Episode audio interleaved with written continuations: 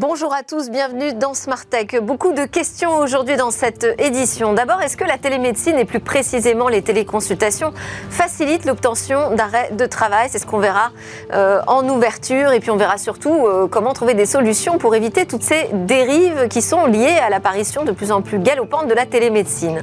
L'autre grande question, les crypto-monnaies polluent-elles trop Encore trop, j'ai envie de dire, puisqu'il y a des résolutions qui ont été euh, prises et qui changent grandement la donne, mais ce sera le débat aujourd'hui dans Smart Tech avec notamment Bitcoin au cœur de ce débat. Et puis dans une deuxième partie, on partira euh, à la découverte des questions éthiques autour des avatars. Est-ce que euh, euh, avoir ces existences virtuelles pose de nouvelles questions éthiques à la société? On aura Laurence De Villers en plateau qui nous les précisera. Et puis on terminera avec notre chronique Où va le web? Mais tout de suite, donc c'est l'interview dans Smart Tech au sujet de la télémédecine et des arrêts de travail.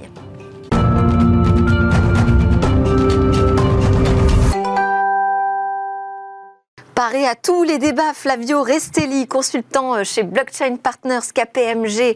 Euh, bonjour. Bonjour Daphine. Vous étiez venu la dernière fois pour nous parler euh, des crypto-monnaies sur une question qui agitait la tech. Et aujourd'hui, je vous invite à nouveau pour nous parler de ces crypto-monnaies sur une nouvelle question, la question de la pollution. vous en débattrez tout à l'heure avec le président de l'association Green IT, Jérôme Molly. D'abord, je vous propose qu'on commence par l'actualité et Benjamin Zera qui est avec nous en plateau. Bonjour Benjamin. On va parler donc de télémédecine et d'arrêt de travail. Je voulais préciser que vous êtes le président fondateur associé de Philly. C'est une jeune entreprise, hein, relativement euh, encore jeune, qui propose un service de téléconsultation basé sur euh, la messagerie instantanée, donc sans euh, rendez-vous. Donc vous connaissez bien cette problématique des arrêts de travail. Je voulais savoir si véritablement déjà, il vous semblait que c'était une dérive préoccupante. Est-ce qu'obtenir un arrêt de travail, c'est si facile en téléconsultation? Alors oui et non, c'est la grande question. Ça facilite les choses du fait qu'on n'a pas d'intervention physique, donc on ne peut pas jauger en fait euh, de la fièvre du patient, c'est que des déclarations du, patient effectivement. Donc euh, oui, dans ce sens-là, et non du fait qu'il y a certaines plateformes qui essaient de, réformer tout cela et de mettre en fait des, certains vétos à donner des arrêts de travail, à distribuer des arrêts de travail plutôt. Donc effectivement, nous chez Philly, on s'est toujours interdit de donner des, arrêts de travail de complaisance, justement. Et on a plutôt proposé en fait des, euh, certificats d'aptitude de santé. C'est-à-dire, si vous n'avez pas la possibilité d'obtenir un rendez-vous avec votre médecin traitant, vous allez sur Philly, là vous déclarez en fait vos, symptômes, et effectivement, si vous n'êtes pas apte à aller au travail, nous on fait un certificat médical de non-disponibilité. Par contre, si dans les trois jours, vous n'avez toujours pas, euh, vous ne pouvez pas toujours, vous ne pouvez toujours pas aller au travail, vous allez chez votre médecin traitant et là, il vous délivrera un, certificat, un arrêt de travail de, de, long terme, si je peux dire. Donc vous limitez, en fait, une des façons d'éviter les dérives, c'est de dire on limite la délivrance d'arrêt de travail à trois jours. Tout à fait. Enfin, c'est même plus un arrêt de travail, c'est plutôt un certificat médical. Oui. Après, c'est vrai que dans certaines pathologies, supposons, supposons que vous avez un, un lumbago, Supposons aussi que vous avez d'autres analyses, euh, par exemple un test, euh, un test Covid positif. Effectivement, là, on délivre l'arrêt de travail. Mais c'est vrai que de ce qu'on voit, ce que nous. Et vous avez l'impression que c'est en hausse ce, phénomène? Oui, ouais, effectivement. Ah nous, sur, les, euh, enfin, sur, la, sur la dernière période, qui était l'été 2022, on a eu une hausse de plus de 35% en fait d'arrêt de travail. On a eu pratiquement 2000 demandes d'arrêt de travail par semaine qui est énorme. Combien vous dites? 2000 demandes. 2000 Par semaine Par semaine. Et en fait. Sur combien de téléconsultations? On en a fait 30 000. Oui, donc. Euh, c'est assez, énorme. Et là, on est obligé de mettre des filtres. Et grâce au questionnaire, en fait, on a le motif de la consultation. Et souvent, le motif de la consultation, c'est arrêt de travail. Donc, effectivement, les médecins ne sont pas des distributeurs d'arrêt de travail. C'est un droit, bien évidemment. C'est un droit si toutes les, toutes les conditions sont réunies pour l'obtenir. Et c'est au médecin de, de donner la condition de, délivrer ou non l'arrêt de travail. Et puis pour autant, on ne va pas arrêter les téléconsultations. Hein. Là, c'est la marge de l'histoire, a priori. Non, pas du Ça va ne faire qu'aller croissant. La, téléconsultation a de beaux jours. On voit qu'il y a certains, certains acteurs qui sont bien positionnés, dont nous. Nous sommes les, leaders en fait, de la messagerie instantanée en téléconsultation. On va réaliser pratiquement, pratiquement 300 000 consultations, euh, téléconsultations, excusez-moi, en fin d'année, donc avec des très grosses croissances chacun a trouvé son, en ses, capacités à distribuer son offre.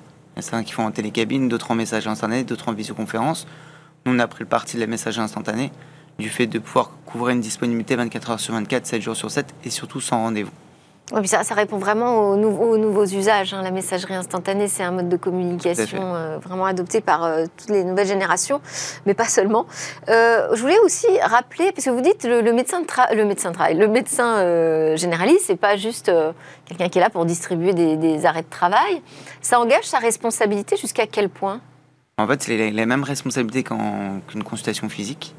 Donc effectivement, s'il commence à faire des, des, arrêts de travail dits de complaisance, ouais sans vérification préalable de, l'état physique ou psychologique du patient, effectivement, il peut se faire retoquer par la sécurité sociale.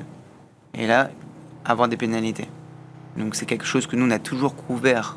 Et on en a vu Vous connaissez des cas où On en a eu, mais chez la concurrence, oui. Chez nous, non, parce qu'on a, on a toujours été très prudent sur la question. Alors, si on revient sur ce marché de la télémédecine, aujourd'hui, on a l'impression qu'il n'y a quand même qu'une petite poignée d'acteurs. Pourtant, c'est un marché euh, phénoménal. Effectivement, il y a, on, est, on est quelques acteurs, nous on fait partie des cinq premiers. Et on a tous en fait des. Quelle est la barrière à l'entrée alors?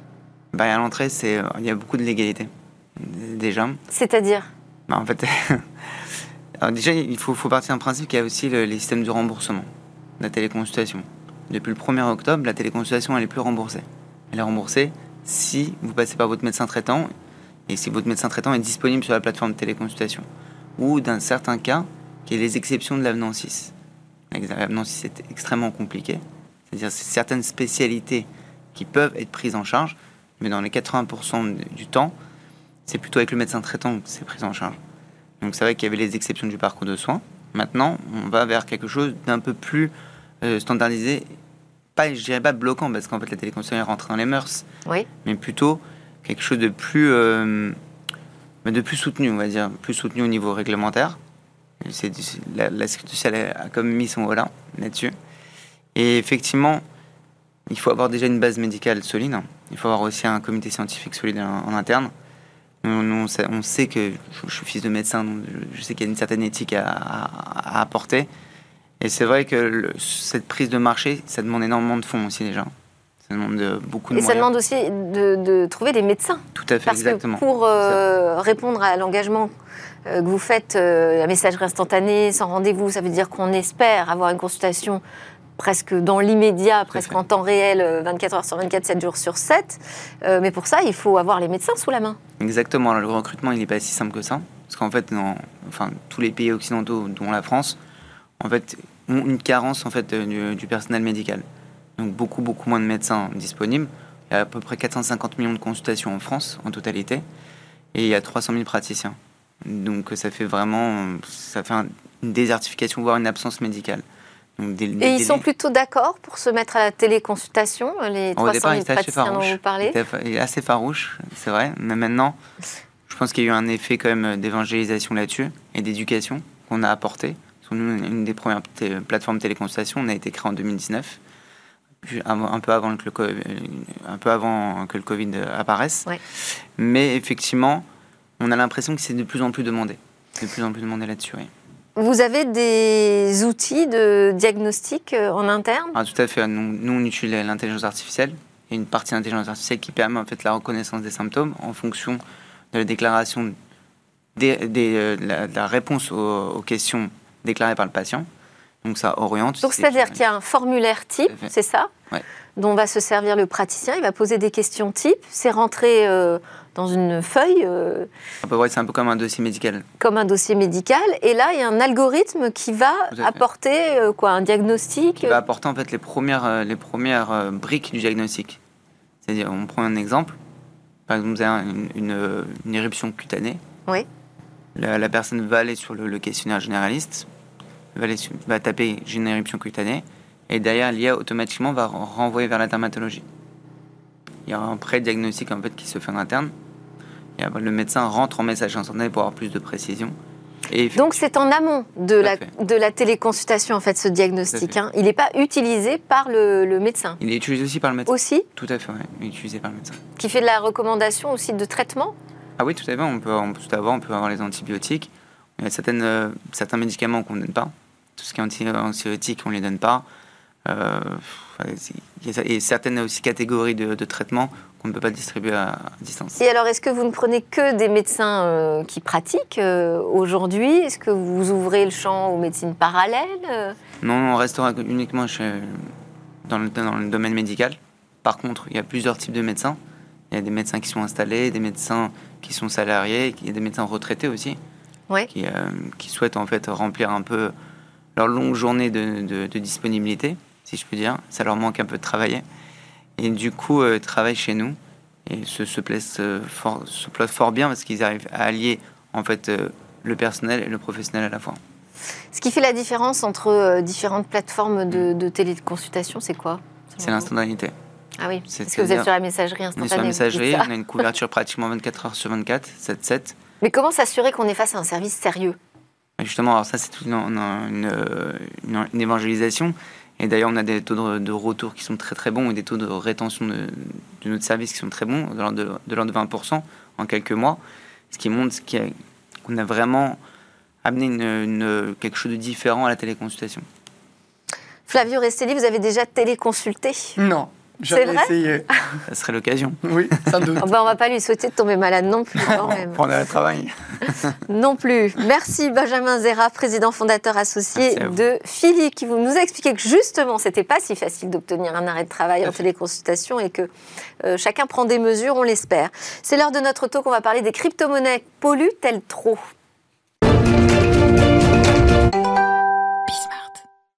Alors c'était le 15 septembre dernier, Ethereum, qui est l'une des blockchains les plus euh, utilisées, deuxième crypto-monnaie la plus valorisée euh, après le Bitcoin, régulièrement euh, stigmatisé ces crypto-monnaies pour leur consommation d'énergie, eh bien Ethereum a réalisé sa mue écologique en, quelque sorte, avec un nouveau processus de validation que mes experts vont bientôt nous expliquer, qui permettrait en tout cas de réduire de 99% la consommation d'énergie.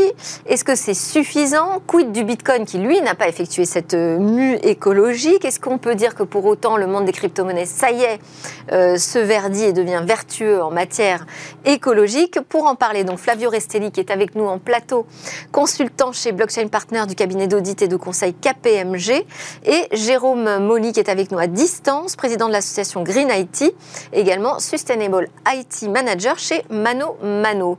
Bonjour à tous les deux. Merci d'avoir accepté euh, de jouer le jeu du débat. Je ne suis pas sûre que vous soyez d'accord euh, sur euh, la question que je pose. Euh, je voulais aussi préciser qu'est resté avec nous en plateau Benjamin Zéral, président fondateur associé de Philippe, pour interroger nos experts, hein, si vous le souhaitez, sur cette question. Alors d'abord, 99% d'énergie consommée en moins pour Ethereum depuis cette mise à jour qui s'appelle The Merge. Est-ce qu'avec donc cette mue verte, on peut dire que l'enjeu énergétique autour des cryptos est réglé? Euh, non, il n'est pas réglé parce que Bitcoin n'a pas fait euh, le même move, disons. Mais d'abord, peut-être euh, permettez-moi de faire un pas arrière et essayer de comprendre pourquoi est-ce qu'il y a besoin d'une méthode de consensus. En fait, je rappelle que quand on parle de blockchain, on parle d'un registre de données décentralisé. Donc, en gros, c'est comme si moi j'avais un cahier, vous le même, Benjamin également, mais on doit se mettre d'accord pour avoir les mêmes données dans ce cahier. Alors, comment on fait? Il va falloir créer ce qu'on appelle une méthode de consensus. Il se trouve qu'aujourd'hui, il y a essentiellement deux grandes manières de se mettre d'accord là-dessus.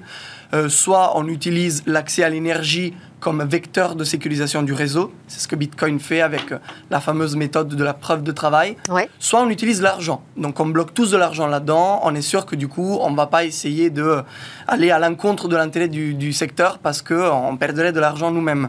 Ça c'est ce qu'Ethereum fait aujourd'hui et d'autres blockchains font également. Donc effectivement quand on parle de la problématique environnementale, le plus souvent on s'attaque directement à Bitcoin.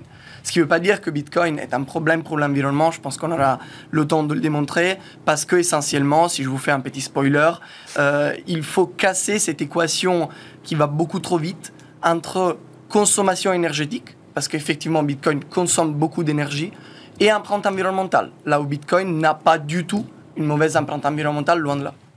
Ok, très bien. Bah là, vous lancez les hostilités. On, va donner la parole maintenant à euh, Jérôme Molly. Donc, c'est bien parce qu'on a pu comprendre déjà ce qui s'était passé au niveau euh, d'Ethereum, hein, le, changement du processus de validation finalement euh, des, des, transactions. Est-ce que, selon vous, déjà, côté Ethereum, avant d'aborder la question du Bitcoin, on a réglé le problème de la question énergétique? Alors, est-ce qu'on a réglé le problème? Je ne sais pas, en tout cas, on l'a réduit. donc, en effet. 99%, ça vous semble crédible? C'est approuvé. Euh, aujourd'hui, euh, un, des, grands sujets euh, sur les études sur les cryptos et sur, les études environnementales d'une manière générale, c'est sur la transparence des données, des méthodologies, etc. Donc là, en préparant cette, table ronde, j'ai regardé un petit peu et les études sortent et se contredisent toutes les unes derrière les autres, donc à quelques jours d'intervalle. Donc aujourd'hui, c'est difficile d'avoir une vision globale sur le sujet. Euh, en tout cas, on est sûr que ça fait du bien d'économiser donc 99% de l'énergie, ça personne euh, personne va dire que c'est une mauvaise chose. Euh, maintenant, en effet, il y, y a, plusieurs sujets. Il y a le fait que d'accord, Ethereum a fait une mue, c'est bien. Bitcoin ne l'a pas faite, c'est moins bien. surtout que c'est quand même Bitcoin qui est dominant sur le marché. Euh, et l'autre, euh, sujet, euh, c'est, aujourd'hui quand même de se prouver, de prouver l'utilité, ou en tout cas de, manière claire, les arguments écologiques des cryptos par rapport au système traditionnel. Euh, donc là, aussi, on, manque cruellement de chiffres, bah, tout simplement parce que les preuves sont difficiles à trouver.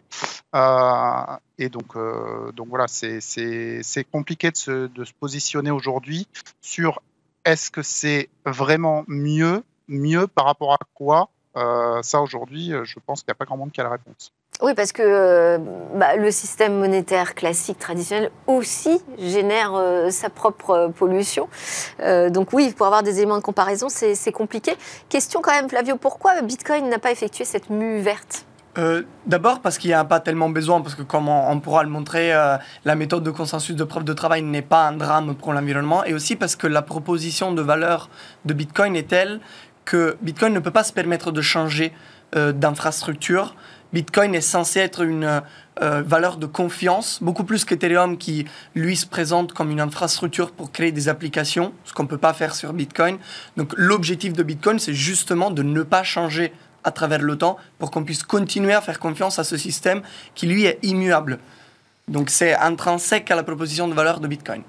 D'accord. Et alors, euh, qu'est-ce qui vous permet de dire aujourd'hui que Bitcoin a euh, une consommation énergétique très importante, mhm. mais finalement peu d'empreintes euh, environnementales. Ben en fait, c'est un raisonnement tout à fait logique, j'ai envie de dire. Euh, pour les mineurs de Bitcoin, donc euh, celles et ceux qui créent des nouveaux blocs à ajouter, des pages à ajouter à ce fameux cahier dont on parlait, il y a essentiellement deux sources de coûts. Les machines, mettons les deux côtés, et l'énergie. Et quelle est l'énergie la moins chère sur le marché? Ben, Logiquement, c'est l'énergie qui est gaspillée. Pourquoi? Parce que les producteurs d'énergie ne font pas d'argent sur cette, sur cette quantité d'électricité qu'ils produisent. Et, donc ils et qui n'est pas utilisée. Tout à fait. Donc ils sont prêts à la vendre pour très très peu cher. Essentiellement, cela se décline de deux manières. Numéro un, euh, pour vous donner un exemple, c'est ce qu'on appelle les torchères. Donc ce sont par exemple les sources de gaz qui euh, ressortent naturellement au moment où on extrait du pétrole. Alors vous me direz, c'est pas très vert d'extraire du pétrole complètement, mais c'est pas la faute à Bitcoin. Aujourd'hui, on le fait encore beaucoup.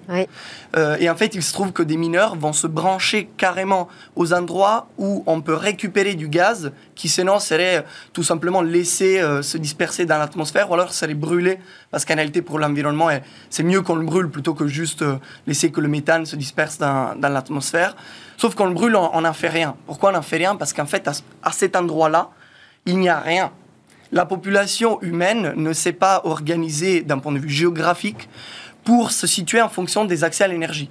On est sur les fleuves, sur la mer, euh, mais on n'est pas là où il y a l'énergie forcément. Il se trouve qu'en fait, les producteurs de blocs de Bitcoin sont des consommateurs d'énergie très particuliers. Parce qu'ils n'ont pas besoin d'être situés à un endroit précis sur Terre. D'ailleurs, ils peuvent se brancher à des sources d'électricité plus ou moins même intermittentes parce que vous me direz, bah, en fait aussi, alors on pourrait mettre les data centers au milieu du désert, là où on extrait du pétrole. Pas tellement. Parce que les data centers peuvent pas se permettre des moments où il n'y a plus d'électricité. D'ailleurs, ils ont besoin de la fibre, etc. Ce n'est pas le cas pour les installations des mineurs de Bitcoin. Donc il se trouve qu'ils peuvent aller là où il y a de l'énergie gaspillée. Je vous ai donné un premier exemple. Le deuxième, qui lui est lié plutôt à la production d'énergie verte, est l'utilisation de l'extra capacité des centrales d'énergie renouvelable, qui par essence ne sont pas pilotables parce qu'on ne contrôle pas l'eau dans les fleuves, on ne contrôle pas le vent, on ne contrôle pas le soleil. Et il se trouve qu'en fait, par exemple en Suède, qui est un pays qui en très grande partie euh, tourne aux renouvelables et aux hydroélectriques en très grande partie, ben en fait, il se trouve qu'il y a des moments où il y a un surplus carrément de production énergétique et les mineurs de Bitcoin vont se brancher là-dessus.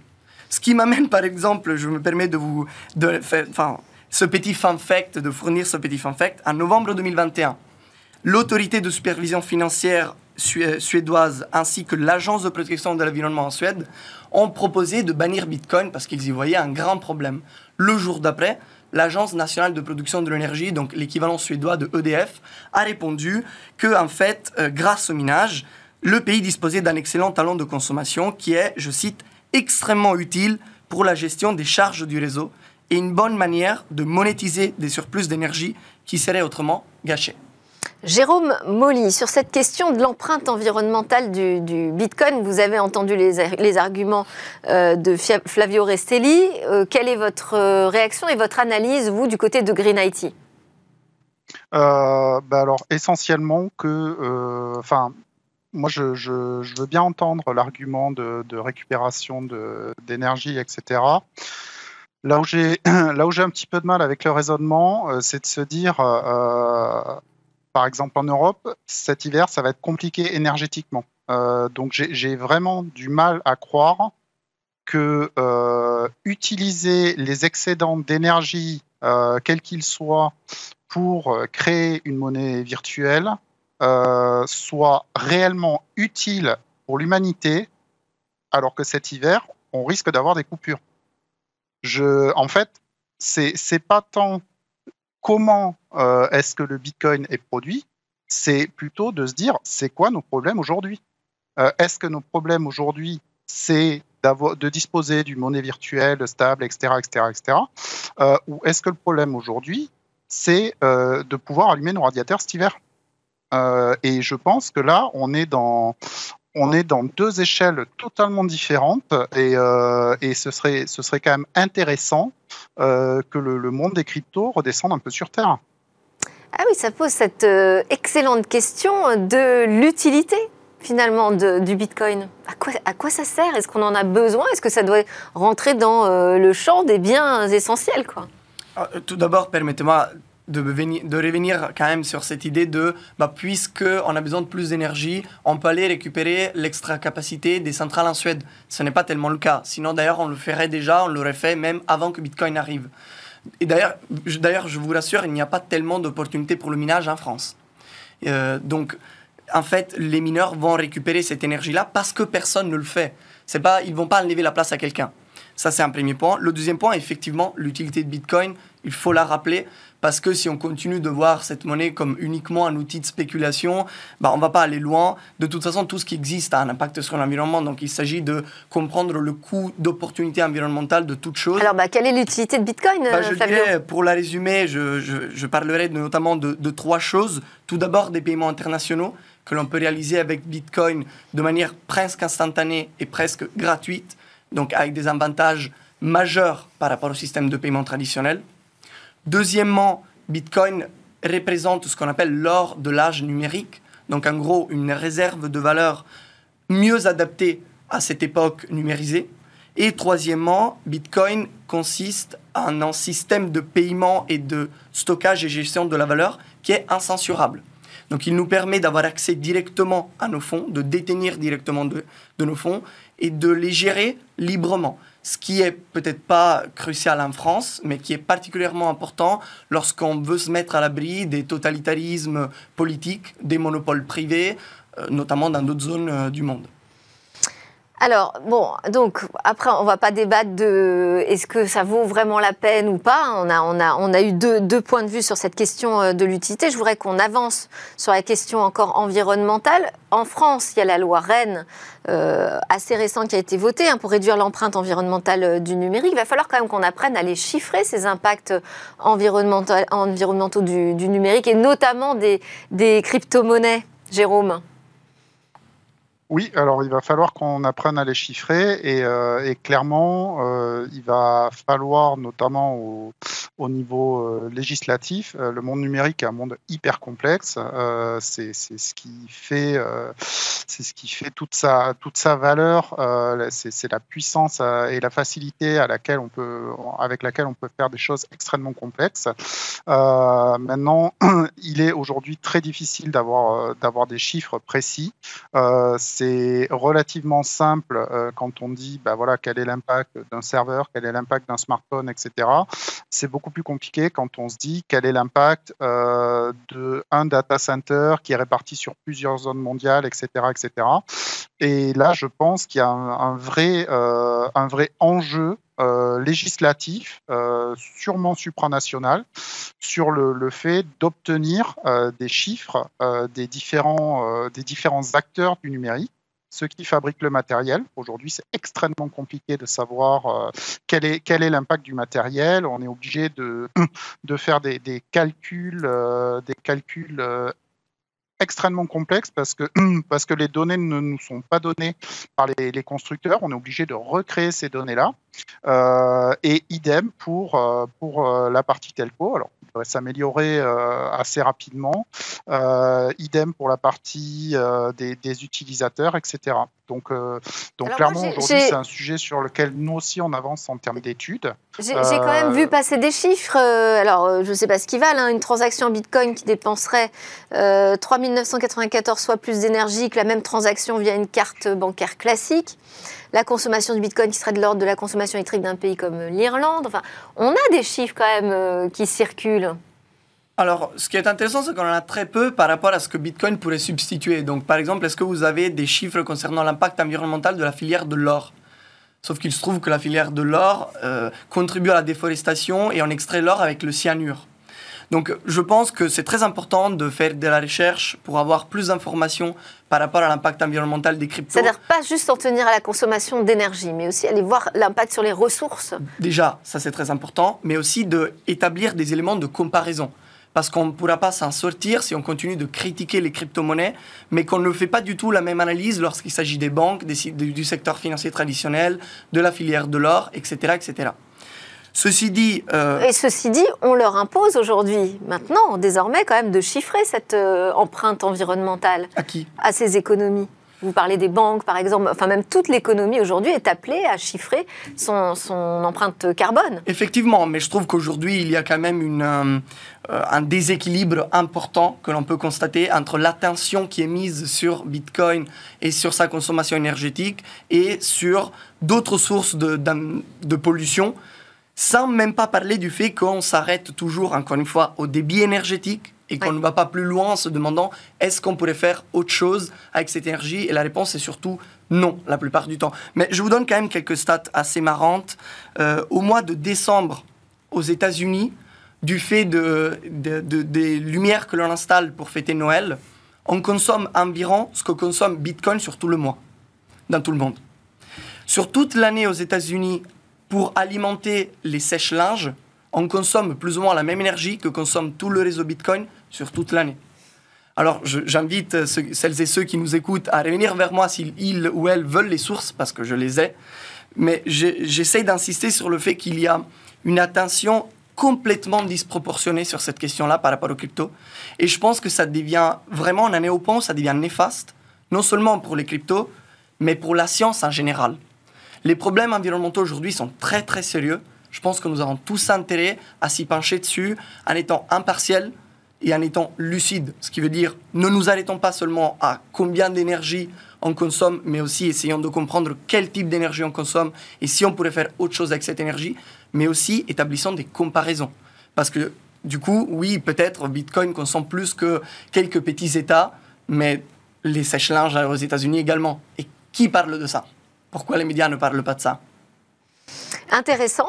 Euh, je, vais vous laisser réagir, euh, Jérôme Molly, mais enfin, juste avant, je voulais dire quand même, cette prise de conscience environnementale, elle a des effets bénéfiques aussi, puisqu'on a vu cette mue réalisée par Ethereum qui, qui apporte euh, quand même une réduction importante de la consommation d'énergie. Certainement. Mais c'est pas moi qui débat avec vous, c'est Jérôme Molly. je vous laisse réagir, Jérôme. Oui, euh, ben en fait, je suis, je euh, je suis complètement d'accord sur le fait que on doit, on doit prendre en compte. Et aujourd'hui, euh, c'est un sujet qui est, qui est vraiment euh, en, en, manque de bras. Et on doit prendre en compte tous les différents aspects qu'on peut avoir en termes d'impact écologique. Euh, donc aujourd'hui, clairement, on a une incitation, euh, voire une obligation à réaliser des bilans carbone. Euh, aujourd'hui, un bilan carbone, c'est bien, mais ça ne prend pas en compte tous les aspects écologiques. Ça prend en compte le réchauffement climatique, qui est un problème qu'on va avoir dans, dans, 30 ou 40 ans, ce qui est, ce qui est demain à l'échelle de, de l'humanité. On ne prend pas en compte, en effet, tout ce qui est, par exemple, épuisement des métaux rares, épuisement des, des métaux tout court d'ailleurs, euh, épuisement des énergies fossiles, etc., etc. Il faut, garder en tête que dans, toutes, les, innovations euh, technologiques et dans, la production de tous les éléments euh, électroniques, ça reste du ça reste du métal euh, à des niveaux plus ou moins variés. Ça reste du plastique, donc du pétrole, euh, et qu'on mélange tout ça pour, pour, créer, pour créer des nouvelles choses.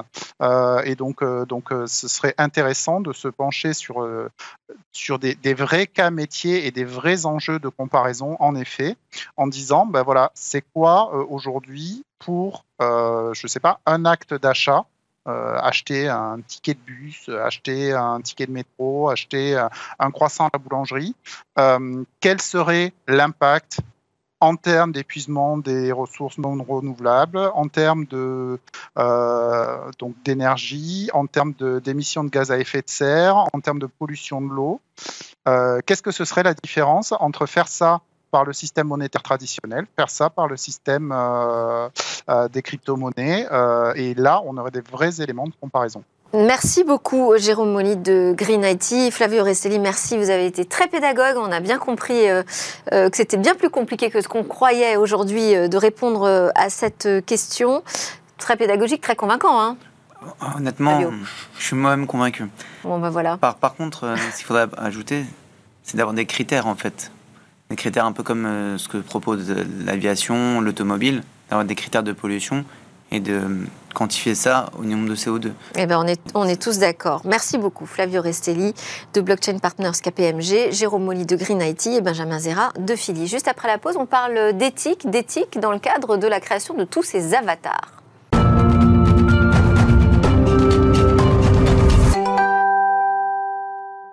Bienvenue à tous, c'est la deuxième partie de Smart Tech, votre émission préférée sur le numérique et l'innovation. On enchaîne donc cette deuxième partie avec Laurence Devillers, professeure en intelligence artificielle à l'université Paris-Sorbonne, chercheur au, CNRS, mais tout le monde connaît Laurence, je disais, j'imagine que nos invités également, Benjamin Zera, président fondateur associé de Philly et Flavio Restelli, consultant chez Blockchain Partners de KPMG. Vous allez pouvoir écouter donc euh, une sommité en matière de réflexion éthique sur les questions que pose notre monde numérique. Aujourd'hui, on va s'intéresser à la naissance et la mort de nos avatars, à toutes ces questions éthiques que cela pose aujourd'hui, mais peut-être d'abord préciser ce qu'on appelle un avatar, Laurence. Oui, alors un avatar, c'est désigne en fait euh, une représentation euh, d'une personne ou humaine ou d'un ensemble de personnes ou un algorithme. En fait, on a des avatars humains et des avatars qui sont autonomes. Des personnes qui n'existent vraiment pas. Non, mais derrière eux, il y a quand même des gens qui les ont mis en place. Par exemple, des marques de luxe, où on peut imaginer beaucoup de choses pour venir influencer euh, les personnes, pour acheter, etc. Ce qu'il faut comprendre surtout, c'est que cet avatar vous représente dans ce monde virtuel. Alors évidemment, dans euh, tout un tas d'environnements jeux vidéo, hein, c'est à ça qu'on qu pense en premier. Peut-être demain le métavers, et qu'ils sont connectés à vous par quoi? Oculus, donc des lunettes, on voit à travers le métavers comme si euh, on voyait euh, vraiment, mais on est dans un autre monde. Et puis demain, ça sera avec des vêtements qui seront euh, avec des plein de capteurs. Pourquoi pas des capteurs sexuels? On peut tout imaginer, tout est en train de partir dans tous les sens. Et cela nous met quand même en grande vulnérabilité. Pourquoi en vulnérabilité? Bah Parce qu'en fait, on ne sait pas comment on va vivre dans ce monde. Et puis comment on fera le lien entre ce monde et le monde physique? Ça risque d'aller très vite. Vous allez passer d'un monde à l'autre, du gaming au euh, finalement monde physique, une extension du monde physique dans le monde euh, comme ça virtuel. Vous allez dépenser de l'argent, vous allez euh, rencontrer des gens, vous allez peut-être souffrir. On commence à avoir des réflexions dans ce sens-là. Donc c'est important de comprendre qu'il faut travailler sur l'aspect juridique, travailler sur l'aspect réglementation de ces avatars qui vont nous représenter. Peut-on en avoir plusieurs, par exemple? Oui, alors, ça fait partie des questions, mais déjà, peut-être parce que vous l'avez évoqué, le monde du jeu vidéo, il existe déjà depuis un certain nombre d'années. Alors, quels sont ces nouveaux défis que posent les métavers? Le, jeu vidéo, c'est un jeu. Donc, il a des règles très précises. Et je pense que ces règles, quelque part, on va les réutiliser dans le métavers, mais pas seulement, puisque dans le métavers, en fait, on est censé aussi acheter des produits, euh, travailler, euh, aller pour sa santé, voir un médecin, etc. Donc là, on est dans un univers qui est la vraie vie, donc qui est une extension de la vie, et que c'est pas du jeu. Donc comment je fais passer mon avatar de l'un à l'autre. Ça veut dire qu'il faudrait inventer de nouvelles règles qui ne ah seraient pas non plus les mêmes que celles de la vie réelle? Très clairement, il faut protéger les personnes. Il faut protéger les enfants, il faut protéger les adolescents qui vont être très friands de tout cela, qui sont déjà beaucoup sur les jeux vidéo. Et donc, euh, on a besoin d'inventer des nouvelles règles et euh, des nouveaux droits euh, euh, dans ce métavers. Alors si on part des questions justement éthiques que ça peut poser, vous, vous posiez cette première question, est-ce qu'on peut avoir plusieurs avatars par exemple? Eh ben écoutez, moi j'ai rencontré récemment Ishiguro, qui était le monsieur en roboticien japonais, qui faisait son clone en robotique. Bon, il s'est rendu compte que c'est difficile et c'est difficile d'en vendre.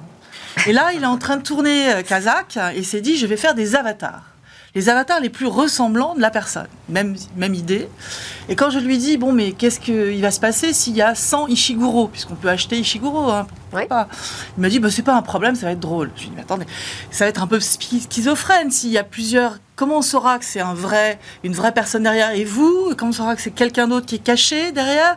Comment on saura que c'est juste un artefact qui est autonome? Donc c'est ce genre de règles dont on a besoin.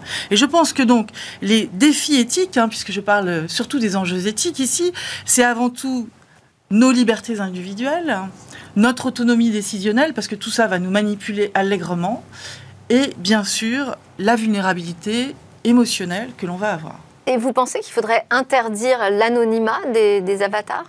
Moi, je pense qu'il faut un lien euh, très clairement vers une personne physique, une entité physique derrière. Sinon, on ne saura pas en fait qui blâmer. Pour des questions de responsabilité, notamment Pour des questions tout à fait de responsabilité. Alors, je ne sais pas comment on fait ça. Peut-être ça à différentes couches euh, cachées, euh, mais il y a, on a besoin, in fine, d'avoir une justice quand même dans ce métavers. On parle déjà de viol. Alors, il y a des gens qui rigolent, hein, évidemment, et juridiquement, c'est pas un viol puisqu'il n'y a pas eu d'attouchement physique. OK? Il y a eu quand même euh, une violence psychologique. Et je pense qu'au niveau psychologique, on va monter très fort dans le métavers. Et puis, qu'est-ce qu'on va effectivement est-ce qu'on va amplifier les stéréotypes en fait vis-à-vis des femmes? C'est ce que il est possible de, croire hein, quand même. Il y a beaucoup plus de codeurs qui sont euh, masculins. Je pense que dans le métavers, ça va continuer. Lorsque je vois que tous les chatbots parlent avec majoritairement des voix féminines sont féminisées, je me demande ce que va devenir l'univers métavers pour les femmes, par exemple. Bon, c'est une question un peu particulière, mais je pense qu'il faut voir toute la globalité de ces questions. Qu'est-ce qu'on a besoin d'inventer dans le métavers? C'est une question qui nécessite de travailler éthiquement sur ce sujet et pas seulement laisser des groupes définir des choses pour eux. Et vous pensez que c'est intéressant ce, travail autour des safe space et cette espèce de zone refuge? Oui. Oui, mais à condition que, si vous voulez, ces safe space soient, euh, comment dire, conçu à plusieurs avec une réflexion derrière. Je ne vois pas pourquoi ça serait genre euh, Meta qui fait ses euh, zones de repos ou Disney qui fait les siennes, etc. Il me semble que sur ces sujets qui sont quand même extrêmement euh, à, conséquences sociétales extrêmement fortes, il est nécessaire de réfléchir à plusieurs et de faire des comités d'éthique indépendants des grands groupes pour lesquels les grands groupes pourraient également venir. Donc je m'intéresse moi aux normes qui sont en fait cette mise autour de la table de plusieurs personnes qui sont capables de partager les idées et de construire un monde qui soit plus stable pour tout le monde, dans lequel on s'intéresse à la protection de la personne. Merci beaucoup Laurence de Villers. On n'a pas le temps d'aborder la question de la mort aussi des avatars, mais ça fera l'objet d'autres discussions ensemble, je, je l'espère. À suivre dans Smart Tech, on reste sur cette question des métavers, on va aller voir où va le web. Clin d'œil quotidien au futur possible d'Internet. Vous allez retrouver aujourd'hui Eva Bensadi qui va nous parler d'une ambition, une ambition européenne, hein, bâtir un métavers européen. Qu'est-ce que ça veut dire? Et si on créait un métavers européen Une idée, vous vous en souvenez peut-être, mise en avant par le candidat en campagne Emmanuel Macron en mars dernier? Bonne idée ou non, dans les faits, l'Europe peine toujours à trouver sa place dans l'univers virtuel et immersif du métavers, un train virtuel qu'il serait dommage de rater. Le cabinet McKinsey estime le potentiel économique annuel mondial du métavers à 5 000 milliards de dollars d'ici à 2030, soit l'équivalent en revenus de la troisième plus grande économie du monde, le Japon. On fait le point aujourd'hui ensemble sur ce marché du métavers et son potentiel business. Encore une fois, sans surprise, ce sont pour le moment les géants américains du web qui mènent la danse. Facebook d'abord, qui s'est rebaptisé Meta à l'automne 2021. Investissement mis sur la table, 10 milliards de dollars par an jusqu'en 2030. Microsoft, Epic Games ou encore Roblox sont eux aussi déjà lancés dans la bataille. Mais l'Europe n'a pas dit son dernier mot, car ici aussi la virtualisation de l'économie s'accélère dans l'aéronautique, l'automobile, la construction, la culture, la formation ou encore l'éducation. Le groupe suédois IKEA, par exemple, qui vend du mobilier en situation virtuelle. Le français Bouygues Construction, qui fait visiter en immersion ces bâtiments à construire, ou encore la SNCF qui pratique la formation immersive et les startups européennes, elles aussi investissent le marché. En 2020, l'industrie européenne de la XR a généré environ, environ 8 milliards d'euros de chiffre d'affaires. La XR, c'est la réalité étendue qui comprend les réalités virtuelles, augmentées et mixte et elle devrait atteindre 35 à 65 milliards d'euros d'ici à 2025. Mais peu d'investissements sont réalisés pour l'instant sur le vieux continent. Depuis les années 90, le cumul des fonds européens alloués à la recherche dans des projets de réalité virtuelle et augmentée dépasse à peine le milliard d'euros. Cela paraît insuffisant au regard des 10 milliards d'euros annuels investis par Meta Meta, qui a d'ailleurs annoncé l'embauche de 10 000 personnes dans les cinq prochaines années dans l'Union européenne pour travailler sur le sujet. Alors, pour les acteurs européens du secteur, l'Europe n'a qu'un choix pour espérer se faire une place, frapper vite et viser grand. Et ouais, viser grand et puis penser éthique, hein, Laurence de Villers. Ah, je pense que l'Europe a son mot à dire sur ces sujets pour réglementer. Par exemple, qu'est-ce que c'est qu'envisager la mort de son avatar? Est-ce que c'est pouvoir le ressusciter après dans un autre monde? Où va-t-on si on continue à expliquer euh, cela comme ça? Donc il est essentiel de comprendre comment ce marché, qui est énorme, va être régulé. Et j'entends beaucoup autour de moi des gens qui sont à la fois dans des ONG et en même temps euh, chez Meta, chez Disney. Donc euh, il y a une guerre en ce moment réelle de prise de position sur les normes et les standards autour de ces sujets. Merci beaucoup. Je remercie Benjamin Zera de Philly d'être resté avec nous euh, tout au long de cette émission, Flavio Restelli de Blockchain Partners, KPMG et évidemment Laurence de Villers de l'Université Paris-Sorbonne CNRS. Merci à tous de nous suivre. L'aventure tech continue dans Smart Tech tous les jours. À demain.